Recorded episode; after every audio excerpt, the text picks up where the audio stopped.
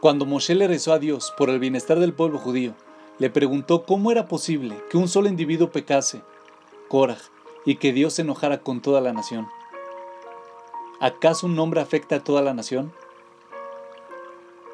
Nos dice Rabshaw Rosenblatt. La respuesta, según la filosofía judía, es que efectivamente esto sí es así. Desde la perspectiva de Dios es fácil de entender. Somos responsables los unos por los otros.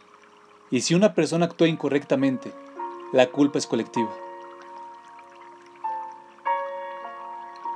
También se puede observar esto desde una perspectiva más práctica. Nuestros jajamí enseñan una hermosa analogía. Lo asemejan con una persona que se encuentra dentro de un barco lleno de gente y que comienza a perforar la superficie del barco bajo su asiento. Obviamente, toda la tripulación le reclama que deje de hacerlo, pero él no entiende por qué se enojan con él. Después de todo, él está agujerando bajo su propio asiento, no debajo del de ellos.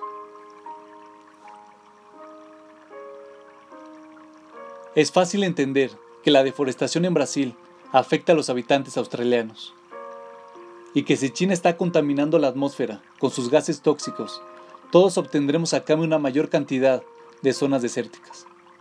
Sin embargo, la analogía del barco funciona también a nivel espiritual.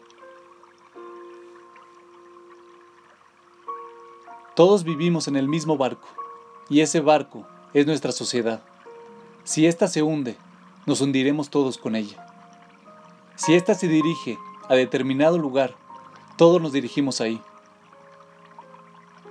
Si una persona mantiene una conducta inmoral dentro de su casa, sin que nadie lo observe, él igualmente estará perforando un agujero bajo su asiento. Porque al disminuir sus propios parámetros de moralidad, afectará a todas las personas con quienes interactúa. Nos guste o no, todos somos responsables el uno por el otro. Las personas buenas y decentes nos elevan y la gente mala nos hunde.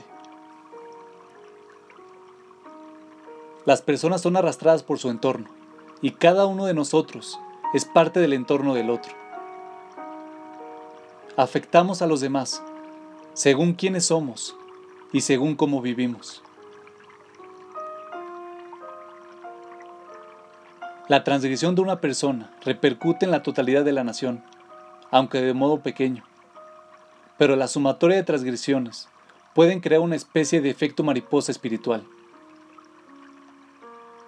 Nuestras decisiones y actos inciden, no solo en nuestras vidas personales y en la que nos rodean, sino que también influyen en toda la sociedad.